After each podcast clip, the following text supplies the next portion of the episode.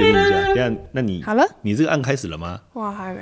三二一，按。为什么要这样？为什么要喊三二一？不要同步吧？不用同步吧？不然两个档案怎么会知道什么时候是什么时候？你先，你先确认有没有录哦。我录了，我录了。我现在比较担心这件事情，毕竟我在这个地方录音有一点那个。有阴影是不是？有一点。你要相信我啊，我又不是朱晨。我们那天是录完，录完之后，然后朱晨突然跟我说：“哎，好像没有按到。”然后我们就听完说：“哇，真的没有哎。”然后我们就全部重新再录一次。我知道你没有跟我讲过，吓死人。可是这样子很那个哎，就是这样你们所讲的点就都不。再讲的第二次就会有一种比较顺。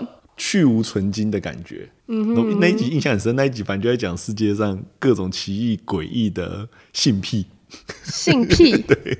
就你可能对汽车是有性冲动的，你对动物是有性冲动的，你对圣诞树是有性冲动的。哦，我好像有听过那一集 耶，就对汽车，对不 对？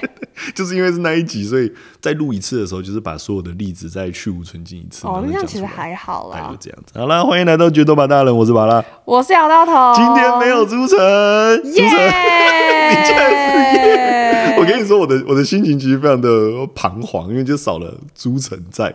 就朱晨大概是一个就是安定神经的一个一个存在，什么？是什么吉祥物吗？请问，就有他在，感觉就是好像可以知道我在想什么，我可以接到什么东西。有他有跟你有这么 soul mate 哦？我跟朱晨有啦，因为我最早最早要找朱晨录音的时候，就是觉得啊，朱晨就是脑袋当中会有很多奇妙的想法，嗯，就他不是一个一般人。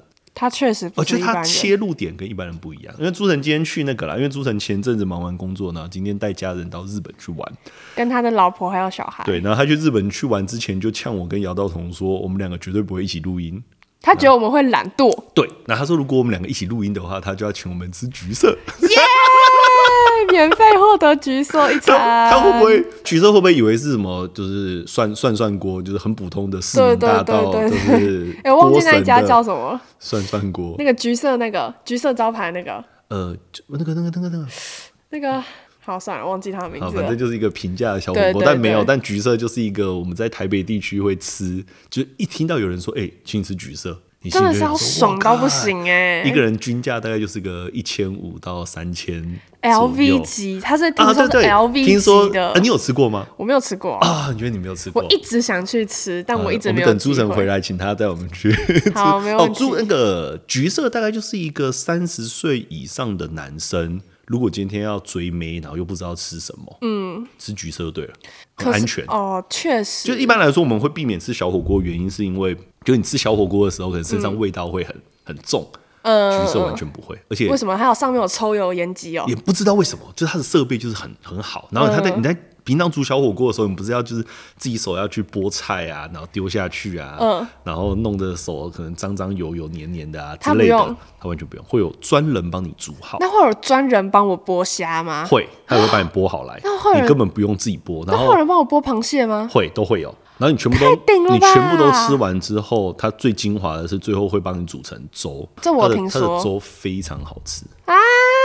橘色橘色就是一个很顶，就我讲橘色就是一个你吃完会觉得啊，值回票价，肉质也不错，配料也 OK，就是你不会在橘色吃到王子面啦。就是啊，可是我喜欢吃王子面哎。那你就是应该，你就是啊，我我想到了前都前都对啊前都。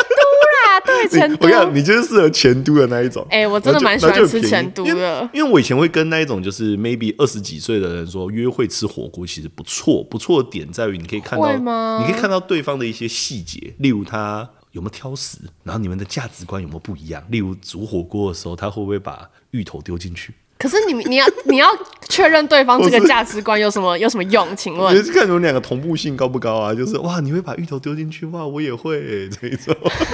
有啊，这是我的 soulmate。会不会吃海鲜啊？有没有公主病？有没有公主病？这要怎么看出公主病？他会不会不剥虾？这我哎、欸，哦，你不剥虾？我不剥虾，不剥虾。呃，公主病可能只算初级，严、嗯、重一点的公主病我有遇过的。嗯，就是大家去吃这种火锅，小火锅，嗯，他不吃海鲜。这我啊，你知道为什么他说不他不吃海鲜？因为我不想剥虾，不是因为不吃，呃，不是因为不想剥虾，为什么？是因为太便宜的海鲜，他说他吃了会过敏。这已经不算是公主病了，不，这叫什么病？这是娇生惯养，这是娇生惯养。公主病就是娇生惯养，哦，公主病就是娇生惯养吗？是吧？没有，有些人就是，就算他不娇生惯养，但他也有公主病啊，他就觉得全世界都要顺着他。好好好，那那我你我帮你剥好虾，嗯，然后你就吃了，吃了之后，但是你就是过敏，嗯，很痒，要怪谁？你的手的问题。那公主 没有，那这时候公主会怪谁？公主公主一定会怪对方啊，就说你怎么你怎么可以带我吃这种东西？我的身体没有办法吃便宜的海鲜啊！你在想什么呢？就生气，这才是公主。所以这也太夸张了吧？所以你还不算公主，所以我根本没有公主病啊！其实没有公主，你就是你是从小到大一直以为你有公主病？不是从小到大，是我上大学之后。对对对，你国小、国中、高中都不觉得自己有公主病？完全不觉得啊！那你你在大学什么时候觉得说啊，原来老娘是公主病哦？我前男友跟我讲。你现在是有一点那个、那个、那个创伤症候群。对，就是当你前男友说你有公主病之后，你就真的认定自己有公主病？没有，是因为我去多方的寻求。好，你你给我一个，给我一个你得到的结论。好，就是在我得，在我男朋友跟我说我有公主病的时候，前男友，前男友，哦，对，前男友，我整个很 shock，我说啊，真的假的？对，他说的这个呃语气是。开玩笑的语气，还是很认真的说，你就是有公主病啊？呃，我们上有因为这件事情吵架。哦，是在生气的时候说，对对对，他妈就是个公主，就有一点类似这样，细节就不多说。然后反正就是呢，我就去问，我就去问，呃，大概我姐，对，人家怎么问？说，哎、欸，姐，你觉得我有公主病吗？对啊，对啊，对啊，我就说，呃，我问你哦，你觉得我有公主病吗？然后我问了我系上的朋友，啊、就那种很好的朋友，对，然后跟一些就是跟我长期相处过的人，然后他们就说。像我就我姐是说，你怎么现在才知道？所以她从小到大都觉得自己是服侍一个公主的姐姐，她在旁边可能是一个管家之类的角色。对，我姐一直都觉得她是我的女仆。为什么啊？为什么？那你自己，他们只有说你有公主病啊，他没有举出什么例证啊？像我朋友是说你只有轻微，你没有到很严重。他们觉得这个说严重一点是公主病，对，说难听点就只是懒而已。就对，你只是懒而已啊。就说哎、啊欸，我不想要走路，你可以来接我吗？这个不算公主病啊。没有公主病的人，他们懒，他们就不会去麻烦别人。哦，他们就算他们懒，他们懒得出门，他们可能就搭计程车。那这样他们就会减少出门的次数。对。可是像我，就是我就是要出门，那我就是要找个人来载我。我要出门，但是我又不想要自己去搭车，所以你们可以谁来接我吗？对。我就会找人来接我，或是或是有时候我找不到人，我就会找我爸妈。但但另外一个状况是，一个男生如果要追对方的时候，嗯，他就是以把你当做公主来追你啊。然后当他把你宠成是公主之后，然后最后没有这个热情的时候，再怪你说你他妈就是个公主。这就是很多那种短视频上面会讲的啊。短视频现在的主题都是这样。可是，可是这时候的女生她会错乱吗？就说：“哎、欸，你追我的时候不是这样子讲啊。”女生就会觉得说：“你追我前一个样，然后追到手之后又是一个样。”我追你的时候把你当做公主啦，追到手之后我就觉得妈，你就是皇太后啊！为什么我要服侍你做皇太后？我又不是太监。我还在跟我前男友交往的时候，你跟我说了一句算是有点微点醒我的话，啊啊啊啊你就说什么？既然不开心，就不要继续了。交我跟你讲，对我来说，大学生交往就是要快快乐乐啊！你们又没有要结婚啊？你们有要走到人生的下一个阶段啊？你们就是快快乐乐的享受当下。如果你当下都不快乐，你干嘛跟人家交往？你说的是有道理，没错啊。所以我觉得，呃，maybe 什么？现在的听众如果是二十五岁以下的男孩女孩，你们不想说，哈，我跟他在一起，我就是要一辈子，我要委曲求全，我要为他奉献我的人生，我我我是圣母玛利亚，你要做这种事情，你不是你你你单纯只是要享受两个人当下恋爱的快乐，各种生理、各种心理，嗯，当下的快乐就好。你千万不要想说什么哦，我要我要跟他共度美好的未来，然后这时候就老公老婆叫。我说我跟你讲，我每次只要听到他们国高中生啊，哦，你只要叫老公老婆，我都真的很想揍他。不不，我不会揍他们，就是因为他们会在 IG 上面发文，嗯，我都会。把他们那个闪光的影片，呃，闪光的照片截图下来，先截下来。我最常做这种事情，就先截下来。你好靠背哦。等他们要分手的时候啊，拿给他们看。不不不，我会把照片，我会把照片调色成黑白的，再传回去。我今天想做这种事情，就是觉得为什么要这么无聊？谁叫你们要这个年纪在那边叫老公老婆？我跟你讲，看你在帮别人养老公跟老婆，你们不知道吗？你在想什么？哎、哦欸，我从好，我从十九岁开始在补习班工作到现在，嗯，我从来没有看对看过一对我的学生从国高中吗？从国高中交往之后结婚。但我不是有跟你讲过，我大伯跟大伯母就是？对，但他不是我学生呢、啊。以前的年代，我相信可以，现在。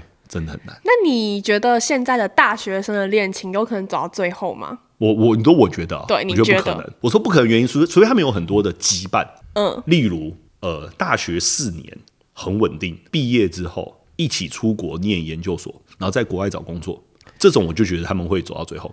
但我觉得那个不是因为他们会走到最后，应该是因为他们不得，他们也没别，对他们没有选择了。对，我就说他们不得不走到最后。对啊，所以你要你要说一对有自由选择、嗯、自由开放选项的男女、嗯、啊，男男或女女都一样。然后你要从大学就交往，然后一路到最后结婚。哦，还有个状况啦，就是不小心是怀孕生小孩。哦，那这个真的是没办法，对嘛，那那就是一个没办法嘛。所以你要叫我一个在自由意志的状况之下，然后最后走到。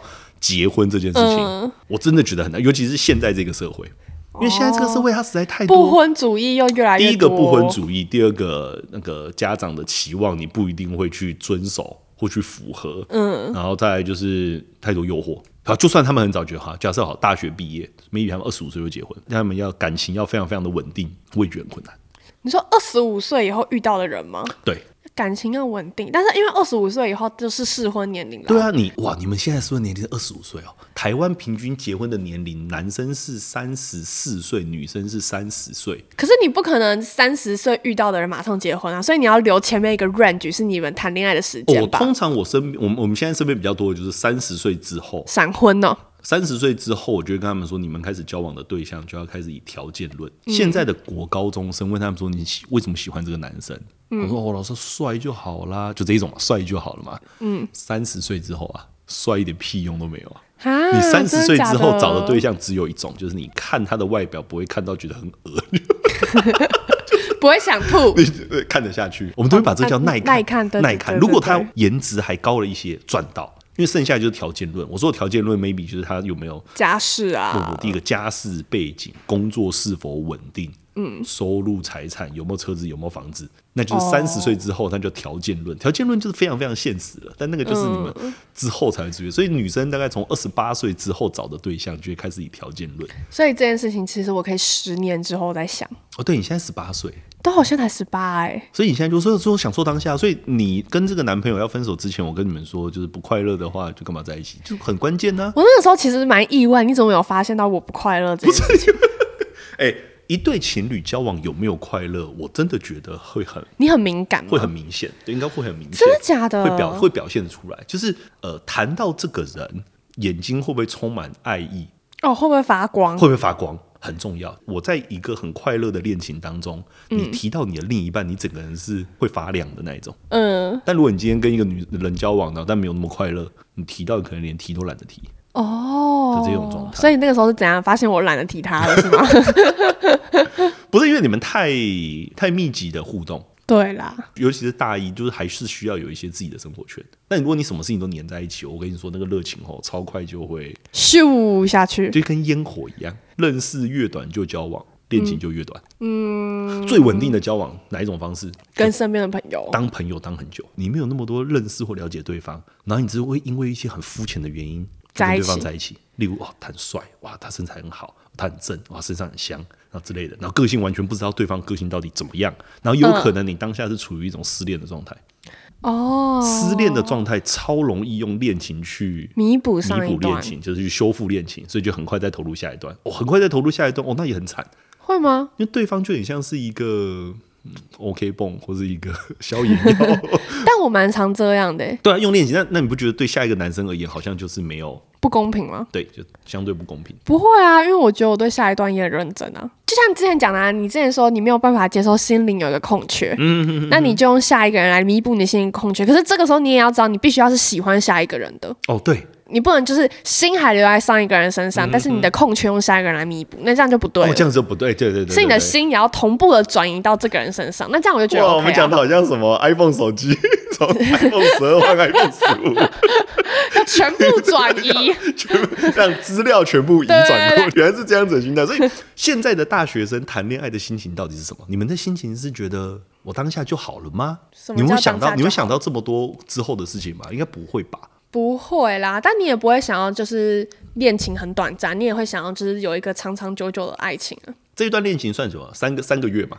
这两个月？哎，两个月吗？七十几天啊？七十几天？两个月的恋情到底该不该放在恋爱履历当中？要是我就不会放进去。好啦，那这样我的历任男朋友又减一。不是你们有什么深刻的事情吗？呃，哦，我们说不定不能用交往的长或短，说不定有人交往了十年，但他们的交往一点火花都没有啊，对不对？有人交往十天，但他十天都非常精彩。例如他们在从北韩要逃到南韩的路上，十天，然后他们交往了。等一下，你在逃亡的过程中，你会有心思交往吗？你认真思考，他哇，他们的恋情就是何止是火花？那为什么？那为什么逃亡？核弹级的恋情呢？就是他们两个交往因为很浓烈啊，因为他们两个，他们两个逃难，然后他们两个就是彼此只能彼此依偎，然后只要有人被抓到，就会被杀掉。你看多么的感情，多么的真挚，好，好深刻，而且好壮烈哦。然后跟那种十年平平淡淡，跟白开水一样，你会想要谈哪一种？我会想要谈十年。怎么会？我不喜欢太轰轰烈烈的，不喜欢轰轰烈烈的，我喜欢日常感。没有，不是日常感，就很平淡。就你们两个交往，就每天早上问好，可是睡前说晚安。那这样这样，请问两个人是在交往什么？我跟 ChatGPT 交往就好啦。我说的日常感是，可能你们一起去吃你们喜欢的餐厅，然后一起去做你们平常就会做的事情，嗯哦、那就是不用刻意。那就是你们彼此已经花了时间去架构生活习惯。就是你讲说，哎、欸，今天晚上吃火锅，然后两个人会突然想到要去吃哪一家。嗯我说：“哎、欸，我们年后准备出，我们出国玩好不好？然后我们可能会一起说出两个人都能够满意的答案。嗯，但这个就是很需要有一段时间的交往，在热恋期的时候架构、嗯、架构彼此的一个交往模式。哦，但是现在的年轻人，嗯、你看，我现在要以一个快四十岁的人，然后讲到这一段，嗯、现在年轻人最没有耐心的就是做架构这个动作。”哦，对，我身边有很多朋友都说什么很懒得再去认识一个新的人，然后重新建立一段感情。因为你认识一个人，然后你又要开始交代你过往的人生，这件事情很累。还是我们直接做成那个 PPT 呀？交代，这是我的交友档案。以后要跟我交往前，先把这份资料看完，然后再做个问卷。这很，这这实在是很自私化。但我跟你说，相亲网站就会这样做。相相亲网站就是会给你条件论，然后再给你他的基本资料跟过往的人生，甚至有一些部分像自传一样的内容。嗯，你看完之后就说哦，这个人哦跟我可能有点合。例如我的对象就是绝对不要是个户外派，然后但他的过往内容就是他最喜欢露营，他最喜欢爬山，他最喜欢在世界各地的风景区，然后拍照留念。这种就是完全不会想交往。哦，你不喜欢户外派？我超讨厌户外派。你其实很宅哦，应该说我我很怕麻烦。我我一直不懂，我就算到了现在，我完全不懂为什么要露营。你没有露营过吗？有。为什么我记得你很喜欢露营？国中。还是是因为之前我宿营的时候，你也跟 你跟朱晨说好来找我露营，让我以为你很喜欢这件事情，就没有办法接受。我上次露营在哪里，你知道吗？在哪？我人生上次住帐篷就是国中的格宿格宿露营，然后睡在那个很臭的睡袋里面，然后怎么样都睡不着，然后整个人像一个蛹之类的，然后又很臭，有这么不舒服吗？而且最生气的一件事情是洗澡，你知道我们那个时候洗澡是要规定时间。他会敲你门，对不对？对，然后我们最后是被迫四个男生一起洗，一起洗。然后那个水压又很少，很很小，嗯、我们是蹲着，然后在那边把水滴在自己的头上，然后在那边洗。好凄惨哦！我为什么要花钱？我不懂为什么要花钱来受罪。是迎新宿营，它就是一个回忆啊！不是，它是一种折磨，它是一种折磨。不是你人类都已经进化到现在了，你为什么还要回去原始的生活？对，过那种帐篷到底有什么好睡的？我不懂。哎、欸，其实我也不懂格宿露营的目的是什么，但我觉得它就是制造回忆，磨练心智。没有，我的回忆只有痛苦的。你，你知道我本人是一个有微洁癖的人。你要叫我住在那种地方，嗯、睡在那种地方，嗯，然后吃东西，然后要吃自己煮的，干我自己煮又跟喷一样。然后你有没有大厨的朋友之类的吗？我们那里同学们，然后烤肉也烤不熟，然后稀饭又粘锅底，好好惨哦。我们那时候，我那时候煮稀饭好像是要从生米，然后我们要煮成稀饭，然后配、嗯、配他们给的一些什么酱瓜。然后吃，我就说，看我为什么要来？哦、我为什么要来受苦受难？然后现在还是有人，不是现在还是有很多人热爱露营吗？嗯，野营，嗯，然后在一个野地，然后扎一个帐篷，然后睡在那边。嗯、我不懂啊！你这样直接唤起我国中国二格式露营的回忆耶！而且你知道我国二格式露营也没有洗澡吗？干。呃，我们是租一个地方，然后全校全校大概多少人？五百多个人去到那个地方，对，然后他的洗澡的地方就是大概十间，然后让五百多个人洗，五百多个人洗十间，对。哇哦！然后我就看，我就我就看到那个，我就看到那个队伍从就是排超长，而且你知道超靠北是，我那天刚好月经来，而且我那天穿白色裤子，你知道我多惨吗？然后那个时候，因为我先去拿卫生棉，然后去拿卫生棉的时候，他已经叫大家就是都去排队了，所以我就刚好排在最后一个，然后我就没时间洗，因为他是限制 五百多个人要在一小时内洗完，怎么可能？他没气哦，而且他不男生女生都是哦，对。他没有让大家可以进去洗同一间，他就是一个人一间，一个人一间。然后我就根本没洗到，不是去后面的那种就是小空间里面自己换衣服就好了吗？就完全不行啊，他完全不通融哎、欸，我没有办法接受，我真的很惨哎、欸。有，我就有一种以后我儿子如果要参加格数露营，那我就跟他说，呃，那个 Darren 不要参加格数露营，把他带出国。可是问题是，你这样就被同学排挤。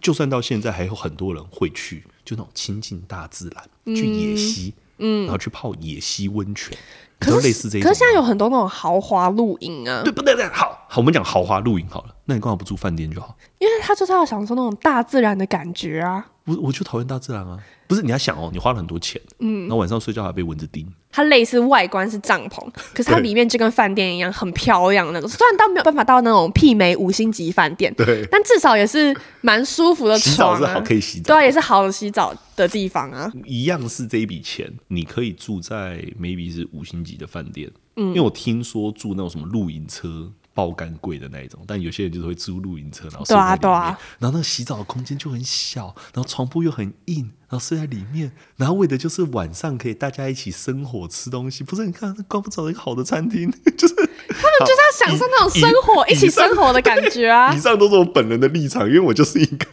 其实是一个有公主病的男生。你就承认我这种才是公主病吧？就是我没有办法，哎、欸，我我只是怕麻烦。嗯，然后你看出去露营是不是要带一堆东西？然后要露营设备、啊，你可以用租的啊，就是要有一种一起烤肉的感觉啊。什么内帐、外帐、客厅帐，然后你知道有些人会买就是电车，就是特斯拉这一种，嗯，然后我会在特斯拉上面睡觉，然后他们有帐篷是可以直接跟特斯拉接在一起，哦，好屌哦，睡在车子就像一个小房间。就睡在里面，那真的很有钱哎！听说没有很贵，开特斯拉去露营好像是一个蛮流行的事情。嗯、你能够接受你交了一个男朋友，然后他是一个超级户外派，然后一天到晚不停带你跋山涉水，爬这一座山，你要先走路走六个小时，然后还跟你说：“哦，半山腰到喽，我们再努力三个小时 就可以到休息点喽。”然后就去往上面。如果他长得跟朴炯子一样帅的话，就可以接受。一段讲讲普呃，一定是个北呃南韩人吧？啊，对。哈哈，如果他长得跟整个彭于晏一样，我就可以了。哦，你可以为了爱，没有是他够帅，他很帅，然后就跟你一起约要登山就可以。但你心里很干，就是看老娘小公主，你他妈叫我来跟对方长得帅就可以啊。哎，你这这这是小女生的发言呢？是吗？我想你你再过个十年，你就不会讲这种话了。再过十年，就算他是什么天王级 都不行。不会不会，也就是说我们不能待在饭店里面吗？好好吃个晚餐，然后回饭店休息，这样不好吗？但那也是一个回忆呀。我是说，就是你跟他一起，那会很痛苦。而且而且这个状况只有在热恋的时候可以支撑哦，就是这一种。所以在热恋的时候，你就要先去检视哪些行为是因为热恋，嗯，所以你愿意为了他而改变。你就说老师，我为了这个男生，我改变很多。哎哎，你们交往多久？哦，三个礼拜。看。那个就是因为热恋，嗯，所以你会愿意为了他而修正这些事情。但是，但是如果你为了三年，哦，老师，我三年，我到现在还是很喜欢跟我男朋友两个人去登山野溪，我们已经在征服百越了。哦，那就是真爱哦，那个就是在真的在架构跟谈一段恋爱哦，而不是那一种因为是热恋，所以有满满的多巴胺在支撑你做这件事情。我目前啊，身边的朋友，我从来没有看过有人的恋情超过。大概三年，我目前身边最久的一段情侣朋友，嗯、他们近期因为一个超瞎的原因分手。多瞎多瞎。男方说他在夜店遇到一遇到新的女生，就这样，就这样。然后就一段两年多快三年的恋情就没了。但会不会这只是一个引爆点？其实男生跟女生其中一方就想跟对方分手了。我觉得应该只是平常累积的怨言太多。会不会讲的很浅？就是他认识一个女生，但做了什么事情没有讲？你说男方跟新的女孩吗？对啊，所以他认识的女孩有没有当天晚上做了什么事情？然后被女生发现啊，说不定当天晚上这个男生就带着这个女生回房间，然后他女朋友想说要给 baby 一个惊喜，就买早餐进去，嗯，然后打开发现发现这个女生，啊，对啊，你看是不是？所以我就说嘛，女生不要随便给男生惊喜，因为很容易被惊吓，就这一种，交往了两年多分手，哦，对你来说就算很久了，在我们这个年纪算真的蛮久的，诶你看，如果交往三年，就是从高一到高三，你高中的青春呢？哦，我如果是三年的爱情的话，两年半，那等于是你完全高中的时间都奉献在他身上，也没有到奉献，因为高中生活就在学校啊，所以很正常啊。学校补习班，学校补习班，很正常吗？我们这个年代，可是你们中间不会有什么，就是应该这样讲，我们那个年代的生活很简单，所以你并没有那么多的什么。我们高中没有 IG，没有 FB 吧？对对对，我们高中的手机。只能传简讯的，是吗？我们那个，你说那个简讯吗？不是 Messenger，是简讯，是要钱的那个简讯。靠北啊！而且只能打七十个字哦，只能打七十个字，包含标点符号，所以不能打小作文之类的。你可以，你就要花六块或九块，哦、因为一封要三块。所以，然后，然后我那个时候会养成一个习惯，睡觉前都会固定传简讯给对方。说什么？就说晚安，但会说一下今天的心情，或是今天。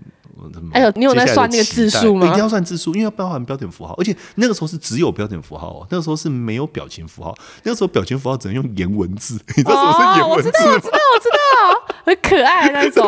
难怪你现在那么喜欢用表情符号，就觉得把高中没有用到，我现在全部用一用。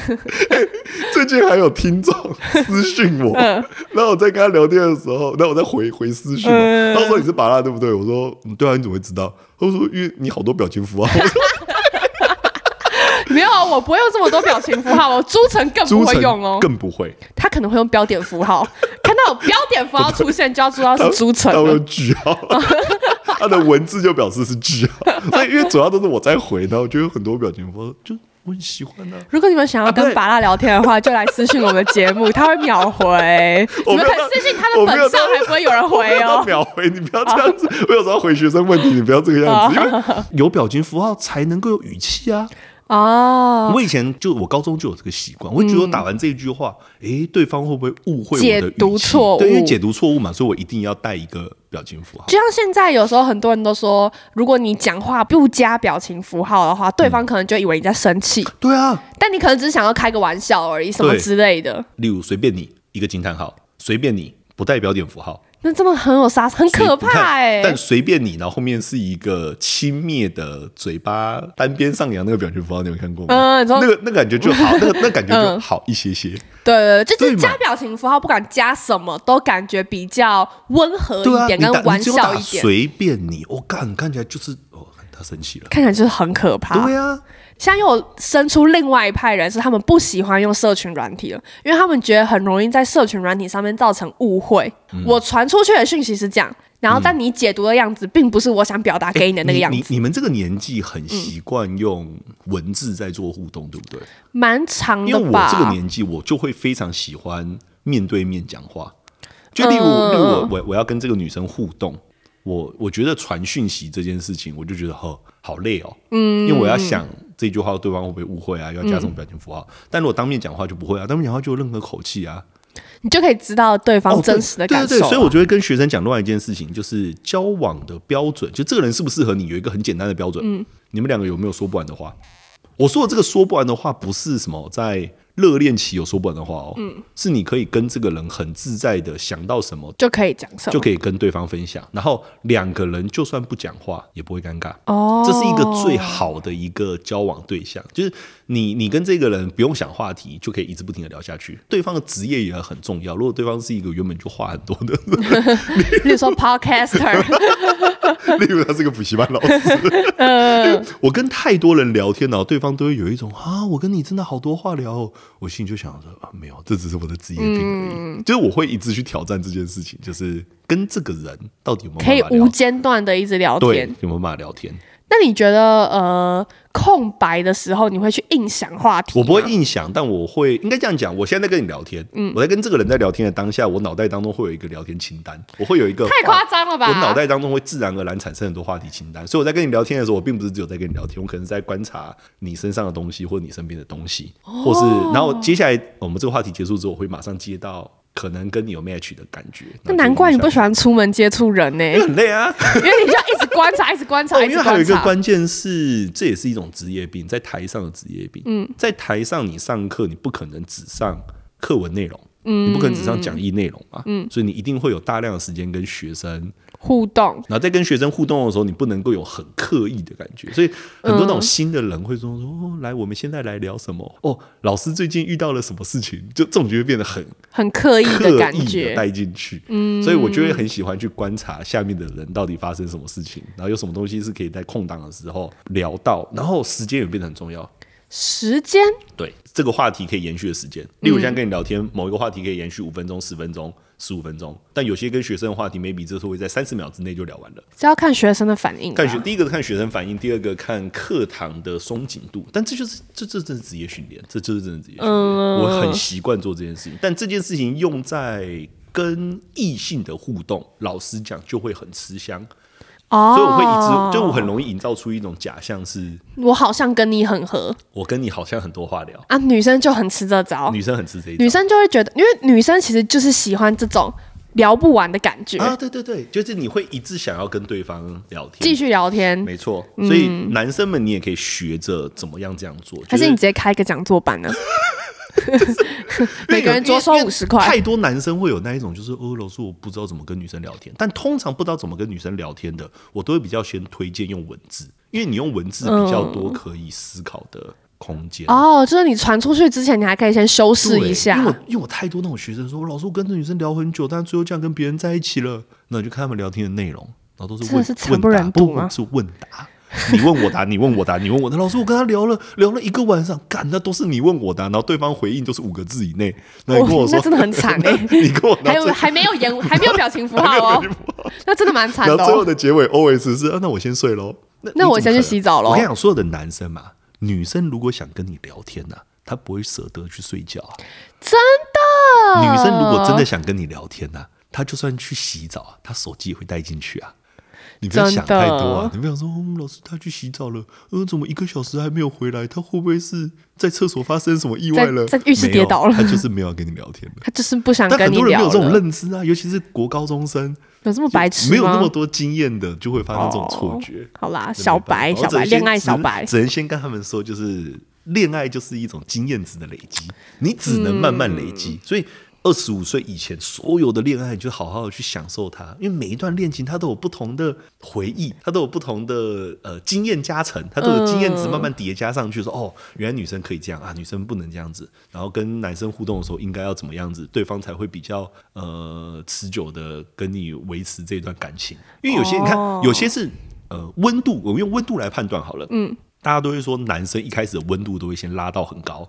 女生一开始都在观望，所以女生会比较低温。哦，我听过这个说法。对，然后当男生开始慢慢降温的时候，女生已经习惯了这个温度，然后女生就会开始慢慢加温。所以他们中间经过黄金交叉之后，就会变成女生突然觉得男生很冷淡。嗯，你怎么跟交往的时候一开始不一样？而你追我的时候不是这个样子啊？然后这个时候男生可能就已经是慢慢慢慢慢慢已经进入到平稳期了，有没有到冷掉？就是平稳期，然后中间就会发生很多的冲突。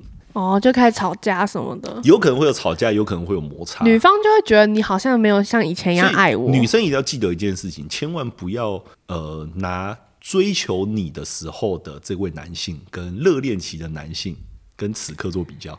可是这很难不比较啊，但没有办法，这是要很理智。那那有一个有一个更简单的做法，嗯、那个说女孩们啊，听清楚啊，就是男生跟男生在追求你的时候啊，讲的话都是屁话，啊，做的事也是一些烂事啊，就是你不要把它放在心中啊。就说啊，老师他很加分呢，他都会特地陪我从这里回到那里，坐车坐嗯两个小时，劳顿两个小时都没关系，他都会接我上下班，好甜蜜，哦。你不要那个眼神啊。有点受不了哦。那是因为他在追你啊，追到手之后能够持续个一年、两年、三年、五年，那个才叫做真爱。不然的话，一切都是追求的手段。那你看，要这样一直试，一直试，一直试，你不用真的很累。所以通常会跟女生说这句话。好啦，就两个月没了就算了。冷淡可以排除掉非常多的不真实的人，冷淡可以让你避开很多不诚恳的人。你说一开始的时候就不要太一头热，对，你不要一开始一头热哦。所以你可以让自己冷淡一点点，你不要让对方就是被对方的热情牵着走，这件事情超级重要。但是我这个人就很热情啊，我不管对谁都很热情。很多小女生不知道这件事情啊，就说老师他很热情哎，说我好像没有很喜欢他，但是可以试试看。然后就是当女生真的投入进去之后呢，发现男生开始降温了，就是双方的温度是不同调的时候，也会有很多问题。嗯、所以怎么样？我们一开始见面的时候，我应该先问他你的火候大概是几度？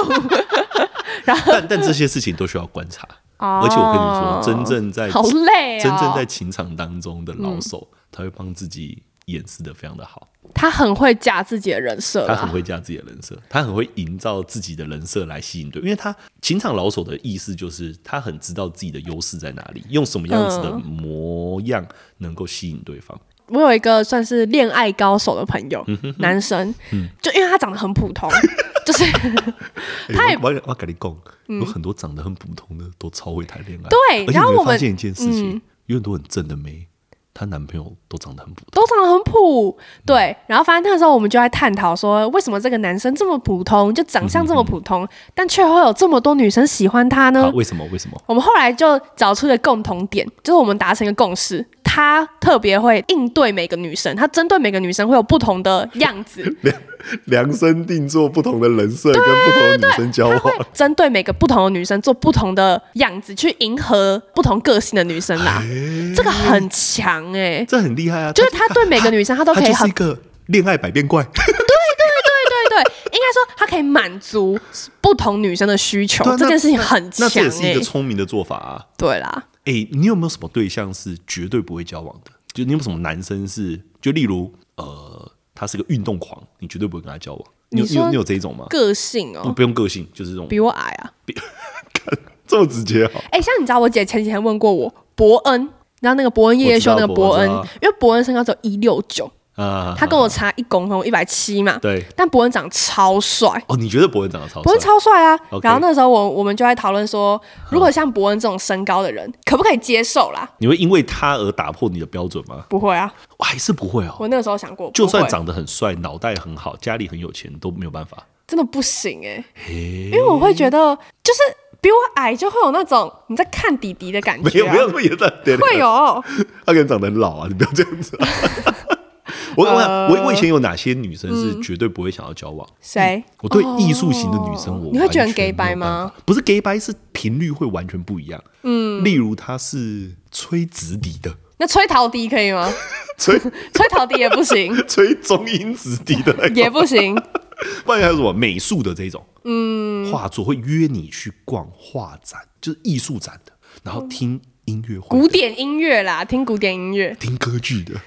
我完全没有办法哎！你老婆不是吗？不是啊，不是啊！哦，真的，她看起来像是蛮蛮气质的那种。她是气质没错，但是她不是走这个路线哦。这个有点太夸张了。音乐，她她就是完全另外一个领域。嗯，但有些人就是会特别喜欢这种类型的。因为气质算加分吗？气质算加分，但那个气质的气质感太浓郁，我就觉得啊，这种气质感会有一种距离，距离，对对对对对对对对，我就没有办法。我觉得是你不懂。有可能，就例如他在跟我分享，就是交响乐的各部 有什么特色，我心里想说，干好吵，心想他睡着了。我我只听得懂后面那个大鼓，我后面听到那个咚咚咚咚咚，前面那个指挥好忙，我不知道我在忙什么。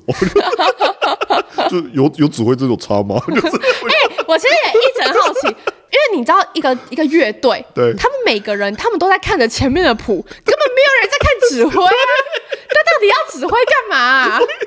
你是不是有有疑问？希望希望有懂交响乐的听众可以留言帮我们解答一下，帮我们解惑一下，要指挥到底要干嘛？对，因为我每次每次就是像什么学校会有一些管乐团啊，然后就是在台上表演，然后看指挥很忙，然后我想说可是上面谈的人都在看自己的谱 哎、欸，他都自己在忙自己，而且他很沉静，而且手上还拿着一根，然后老师拿着一根做他笑，超好笑。我们家两个音乐白痴啊，在那边讨论说，呃，有需要拿这个吗？为什么不用手就好？对啊，但是爱的小手其实也可以，是不是？其实也可以替代这个功能。你看这种女生，我就完全没有、嗯、不能接受。有可能会在热恋期的时候表现出有兴趣，哦、假装的、哦。这第一种，然后还有另外一种，我也是没有办法，就是太过于动漫，热爱动漫跟腐女。太宅吗？太宅的我也没有办法接受哦，我也没有。就我虽然我本人会看动漫，但是你你你太深入，我就觉得，但如果有你知道有一种女生是觉得二 D 才是全世界，我就比较没有办法。你会先远离我本人，但有些人很爱这种，可能动漫社社长很爱。我我我本人也没有办法。动漫社社长，嗯，大概就是这几个点。其他什么，你跟我说公主病，老实讲，我对于公主病的女生，我很知道怎么应对。我我你知道怎么满足公主病的需求？那你就是一个内心有拥有着仆人魂的人啊！啊，对，但真的退休之后可以去试着当仆人哎、欸。那不叫仆人，那叫做什么？佣人、管家哦，管家不是？你男生有一个很好听的讲法啊，那叫做管家，不是男，不是管家，干那叫什么？男男士。男佣哦，那不这样就我忘了，反正就是一个名称。呃，对我我很喜欢满足对方的需求，就是对方如果提出了什么意见，我会觉得它很像是一款游戏。就你，你喜欢去破关，啊啊，你丢了每日任务哦。那今天每日任务是早上要来载我上班，嗯，然后中午要帮我送午餐，就是下课下班要在门口等我。对我来说，这就是每日任务。然后完成之后就打勾打勾打勾。你算是我觉得很爽，你算是很多女生的梦想男友吧？哪哪个女生不会希望自己的男朋友可以像这样？我很热爱做这件事情，但但我不专情，所以不行。哦，我我自己知道。你热爱把这件事情做给所有的女孩。哦，对。你怎么可以承认这么直接？这没有什么好隐藏的啊。如果热爱在在年轻的时候做这件事，因为对我来说，它就是一款一款一款的游戏。你知道，每个每个关卡都有不同的任务清单。我好好奇，你以前一天到底可以有多忙哦？哦，很忙。认真，而且还有是为了你自己，而且就是为了第一个是为了别人，嗯，然后我很满足于对方接受这些好意，而且这些好意不是我主动哦，是对方会勾勒这些任务清单，嗯，我可能在聊天的时候就会聊到这些，然后说啊，隔天早上好想要吃什么某某家的蛋饼油条，然后我可能就一早就去买，所以你不会主动去做这件事情，就是其实你要对方提出一个很明确的要求，没有没有，这这都是在聊天的过程当中。你想到就会去做，对，然后我想到之后就会去做，然后对方就会觉得很惊喜。那、接下来他就可能会变成一个习惯，嗯、就是早上，那你中午要帮我送送午餐哦，然后不然就是下班要来接我，类似这种。为什么感觉这样听下来，很多女生最后会把你当工具人啊？哎、欸，但通常这种都是女友，就这种这类型的女生在追求也几乎没有追求期。但其实虽然我没有很想承认，但不得不说，我觉得是你的外形算还不错，就是那个看起来不恶心。对。你会变成他们想要列为男友的，对。我我有一个我有一个理论，就是我比所有的男生，我只要比一半的男生好一点点就好，身高比一半的男生好一些，嗯，平均值高一些些，嗯、外形高一些些，收入职业背景高一些些，你就不会输了。我都保持这种心态，哦，你每个都高一些些。就好，嗯，身材好一些些就就好了。嗯，你不要去追求顶级。不是，你不要说就好了，因为你知道有很多人都没有办法达成吗？所以这是我目标啊！你不要给自己压力那么大啊！哦，我也我也是就就这个样子而已啊。嗯，所以你现在认真想想，如果是三十岁之后，然后有一个男生用这种方式追你，真的会大恋爱，会很容易中，很容易中啊。我从很早以前谈恋爱，我就知道这个逻辑。现在这样对我，我应该也会觉得很容易中吧。但但这个时候就是要反制对方，就是你要看对方这件事情可以维持多久，这件事情就很重要。哦、这件事情有些人就是他在交往，他在追求你的时候可以做的很好，拖个一年啦，这样。对，一年会不会太久？大概用一年来做一个标准。一年太久了吧？没有办法，一年三个月就是热恋期嘛。你说一年然后每天送、哦、比较简比较简单的讲法就是三个月之后，你是否还可以维持这种？温度，对方你，你是说追求的时候，还是说热就正式交往？追求到热恋期要有一年这么久？没有，热恋期就是三个月，如果三个月之后他还可以持续的这些行为，而不是说，哎、欸，baby，我今天下班好累哦，你自己回来喽，这种就不行。所以这种就要怎样？立马分手？这种没有到立马分手，这时候就要扣分制，这就是扣分制。他原本被加分加到了 maybe 是九十五分，嗯，然后开始哦，这一点好扣一分。我之前有看过别人说，就是呃，你可以用一个类似一桶，你每一次伤心，因为这个男生伤心难过的时候，你就丢一颗糖果进去，等到他满了一百颗，你就可以跟这个男生分手。那那个糖果还要不能坏掉哎、欸。呃，不能丢饼干诶，丢丢牛轧糖好不好？好，牛轧糖比较不容易坏。这是什么理论的一百颗哦？这是一个呃一个机制，就是有像你给这个男生一百次机会，那个伤心的程度要怎么样？例如他上厕所马桶盖没有拉起来，这种还好吧？我很伤心，我做到尿。说好要带我去吃什么，但最后食言。哦，我觉得这个就可以扣分，就会扣一分。对，这个就可以扣一分。他只有一百次机会，那要跟对方说吗？哎、欸，那个你只剩五颗糖果的空间喽。没有啊，有人是说你也可以有加分机制，例如说他今天早上突然的，因为今天很冷啊，然后所以他早上的时候在你宿舍外面给了你一杯咖啡，那这个时候就可以再加一分。但我跟你说，那这种男生他就是死随滋味，他觉得在生活当中做很多小事，然后就搞一次大的啊。例如，嗯，他他他加分加了一百分，嗯。但他在夜店认识了一个女生，瞬间扣瞬间扣一百五十分，那就没啦。我觉得还是可以当做一个评断标准啦，因为毕竟这个男生对你真的没心的时候，他是连加分的举动都不会想做的啊。对对对对对，没错吧？如果没心的话，你一定感受得到。对啊，没心这件事情哦，有些人是欲擒故纵。你们都交往了，为什么还要欲擒故纵？难讲，他会觉得说不能够让你就是变成公主，对，需要让你做一些修正。但我爸说，就是要找一个可以。他就是要对你是公主般的人。哦，那你妈是公主吗？我妈是啊。哦，那你爸就是仆人。我爸是啊，我爸都说他是我们家就是服侍三个女孩的佣人。所以你以后你觉得你以后老公会以你爸为？完全会耶。行为模式。我爸虽然现在就是因为老了所以胖了一点，但我爸年轻的时候超帅。哦，看真的假的？我爸完全就是我理想中的情人。真的身高，我爸一八三呢。哦哟。你没看过我爸吗？我我没看过，因为我我爸要坐在车子里。哦，对对对对对，好像没有看过你爸本人。对我爸站起来的样子，一八三。那你爸是高的？我爸超高啊，然后站在我爸旁边超有安全感。但你爸是一个会聊天的人。我爸很幽默哦，又幽默风趣，而且我觉得我爸有做到一点最好的事，就是他很懂得边界感是什么，就是他对陌生人的那个样子跟对亲人的感觉不有点不太一样。所以你这个时候就会觉得，哦，有种自己很特别的感觉。哦，就是像他对外人，他不会展现他的幽默，他的分际拿捏的很好。对对对对，这种感觉你就会觉得自己好像在这个男生的心里面是一个很特别的存在。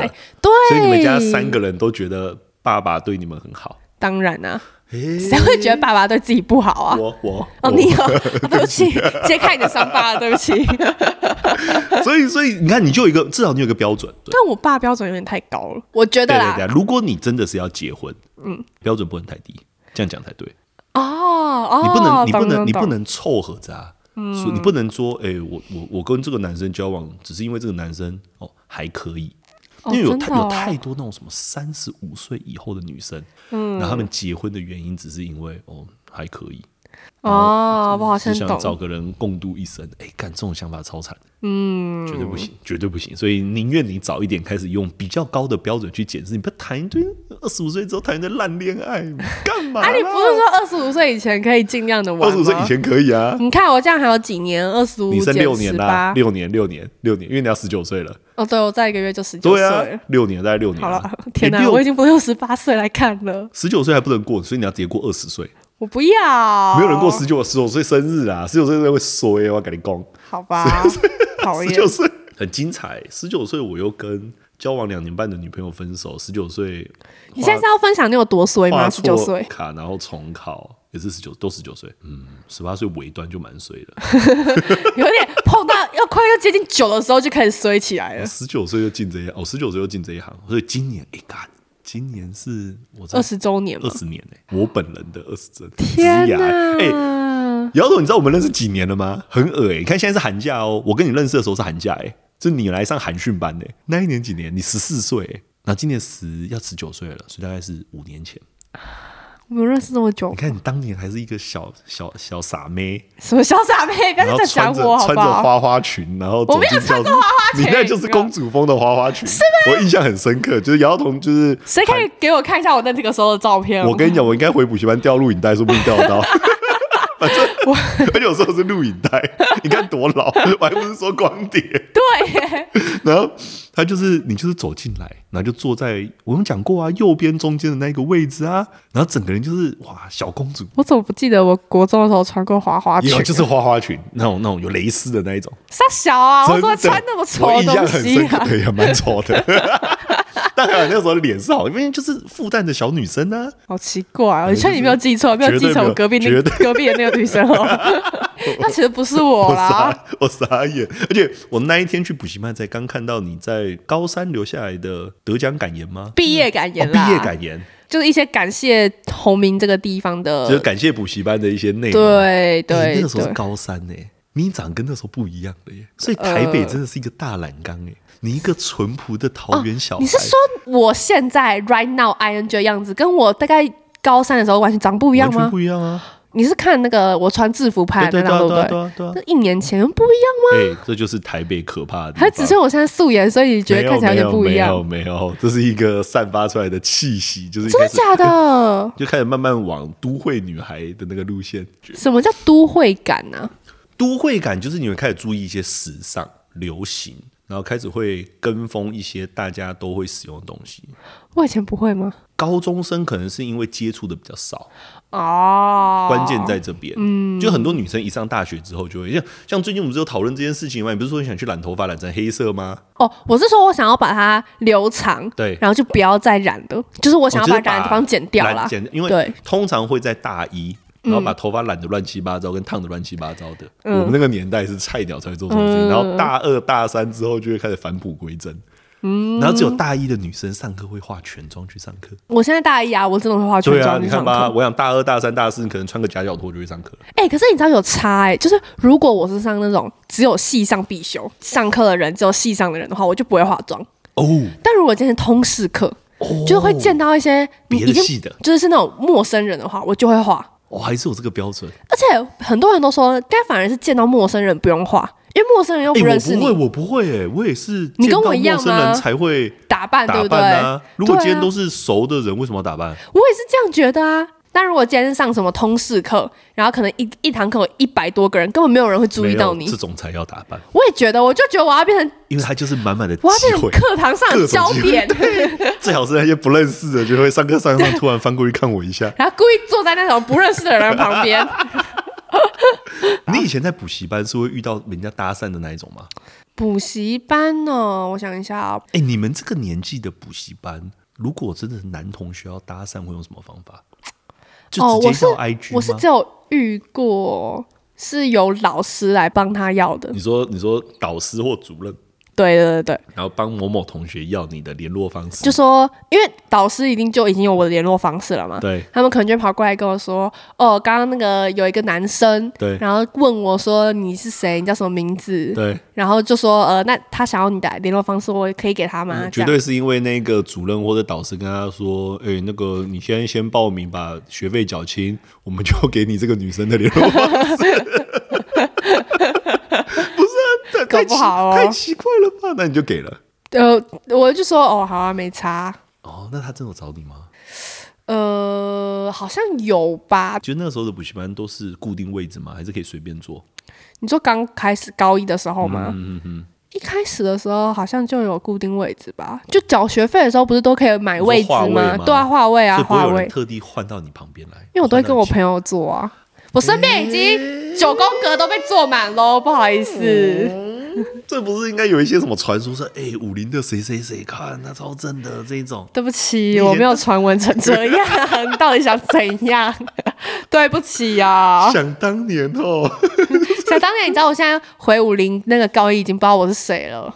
哦，很正常哎，因为我现在已经脱离脱离就是高中圈了，现在能认识我只剩高二跟高三了。对，就我高三的时候，他们回去他们有一种传说的学姐的感觉，哦，那就是对啊，对啊，对啊。希望我可以在高一继续继续弥留，也不是弥留，弥留是死之前的状态，叫弥留。被公三小，希望我可以一直传承传下去啊！这就是传说啊，这就是传说。对，传说。哎，我们武林之有一个学姐，然后现在念台大昆虫的什么什么的，这样好吗？这是一个好的，这是一件好事吗？台大昆虫 OK 吧？OK 吧？所以你你觉得你要上大二之后，你觉得你对于你的外表的重视程度会越来越高，还越来越低？哦，这是一个蛮……我想一下哦，我觉得我会越来越重视。哎。单身的时候会比较重视吧，谈恋爱的时候真的应该是单身才会，就是你单，如果你保持一个单身的状态、心情，嗯，你会一直想要把自己的各方面都越来越好，对，加分加到很高。例如，你可能会顾你的身材、顾你的肤质、顾你的外表，不会让它崩坏，嗯，因为毕竟你随时随地都有可能在于遇到你的 Mister Right，对，要遇到不同机会的时候，你一定要让自己状态最好啊，没错没错。所以你现在有这样子的一个自觉吗？确实，好像自从我分手之后，出门就比较都会打扮。至少我还有男朋友的时候，嗯、我有时候可能是会想说啊，算了，今天出门就不要化 这种之类的。对，所以幸福肥，换个角度想就是这个样子。对啊，所以难怪会幸福肥哦。真的，我现在很努力想要再减下来了。哇，那表示你还是有想要谈恋爱。我会想减下来，因为不像是为了想要再去遇到什么更好的人，就是为了你自己喜欢。就我就是个爱漂亮的人啊，我自己看得开心。对啊，对啊，我不能接受自己。然后附加条件就是，如果遇到喜欢的人的话，感觉机会会比较高。干嘛？我我我就算变胖，机会也不低吧？欸、你你不是那种主动哦？对，你是你是会主动的人呢。我很主动哎。对耶。我遇到喜欢的，我不会不会太想说，就是要等对方来怎么的，我都会自己上。你，啊、你会放线，那个线会放得很明显，会很粗，但跟电缆一样 这么的粗。没有，可能是一根木头啦，这样。它已经不是线了。但你并没有觉得这样不好。你并没有觉得说哦，女生应该有女生的矜持，我不会、欸。我的小红书上面的搜寻记录都是女追男，女追男。看你超奇怪的，女追男攻略。真的假的？那有用吗？因为在星座版上也很多这种东西。哦，真的、哦，我的上上任是蛮有用的。我的上上任用了超多招，小红书上面的有用，这是真的。随便给我一招，随便给我一招。呃，跟他说你经痛，还是丢任务清单给他？他会，他会有时候会说，就像小红书上面有时候会说什么，呃，回讯息的频率。哦哦，他会教你回讯息的频率要多少。我以前，我以前学生时代，嗯哼，有用一个方法，但后来想想好像蛮蠢的，就是我会跟对方说，我明天早上呃六点半要起来，然后嘞，然后就测试对方会不会跟你一起起床，会不会叫你起来啊？如果会，就知道这个女生中了。真的、哦，这种感觉。但我蛮常叫我朋友叫我起床的，那这个怎么办？那个怎么办？那一定他们对你有兴趣，会吗？但连女生朋友都会愿意叫我起床。我那个因为是我是一个男生，那我跟一个女生说这件事情，嗯、而这个女生如果主动叫我起来，就知道说、嗯、哦，这个女生哦，那几率很高。之前，之前我会有跟。我我忘记那个时候对他是什么兴趣，我会跟我朋友说，呃，大概我六点要起床，就我可能有事情，嗯、然后他就会说好，他就说哦，原本九点要起床，要不然我六点的时候先起床叫你。男生做这件事情，我再睡回去。男生做这件事情就是对你有兴趣啊？会吗？一定是绝对。但我已经忘记那个那位男生是谁了。那就是他没有，他可能后面的加分项目没有做到。哦，他只做了这一项，他只做了这一项，所以他忘记是谁了，他就没有留下太多的。印象、还有什么来？小红书还有教过你什么女追男的招数？女追男攻略吗？我想一下哦，对嗯，或是像像是在你们聊天的时候留下一些讯息，故意的，对，是故意的喜好，嗯嗯嗯，还是暗示？我觉得很像是暗示，哎、例如说暗示说什么我这周末有空，但是他不是那么直接说我这周末有空。可能在话里面藏说，呃，话里面藏了一个讯息，这个讯息是我周末有空，对对对对，要来约我，对，然后可能之后又很顺势聊到说，哎、欸，我之前朋友听说这家很好吃，就是可能丢一个餐之类的，一间餐厅。我跟你说，看对方会不会约你。情场的老手们，嗯，马上就看得出来，这个女生在干嘛、呃。是我的话，我也会蛮容易就看出来。对啊，这这明明就是一个心照不宣的状态。但是就是看你要不要约啊。就是如果对方对你有兴趣，欸、他就会约你。这真的不是放线的，你真的是递了一个木头给他。真？你真的是木头，你真的是完全是一根直接戳在他前面说：“ 妈的，要不要抓？” 你要不要抓了？我老娘都已经讲成这样了，你他妈还不抓？我我这已经不是暗示了，我这是明示。是明示吗？但是有用，有用吧？可但这真的是一个很好鉴定对方到底到底对你有没有兴趣的方式。可是女生如果都主动做这件事情的，好像成功几率就会高很多。你就有这个优势啊！现在男生应该喜欢主动一点的女生吧？这不是没有没有没有，每个男生们很少不喜欢主动的女生，只要那个女生不要太夸张。呃，太夸张什么意思？就是一直倒贴到一个不行，已经开始变成性骚扰的一个状态，呃、不然其实没有什么关别，对吧？好了，你这你觉得那个朱晨今天不在，你觉得聊起来有什么尴尬或怪的感觉？我觉得没有，但我觉得一直围绕在感情。我好爱哦！我不喜欢。就我跟你讲，今天有一种姐妹话题。干嘛？每次朱晨在的时候，我们也会聊、啊。太直男。朱晨太直男，哦、我跟你讲，今天今天聊天的画面就很适合前面要放甜点跟蛋糕，蛋就蛋糕、甜点、松饼，然后我们俩就边吃边说：“哎，你说上次那个男生怎么对我这个样子？那个天蝎男，那个一八零哦，那个一八二也是啊，是是只想要玩我。嗯” 哎，我跟你看这个聊天记录，你看他跟我说什么？我非常好奇朱晨在听这个音档在剪的时候。会多么的翻白眼？他一定会。好了，那我们今天节目就到这边了。我是马拉，我是姚大头。好了，我们下次见喽，拜拜，拜拜，拜拜。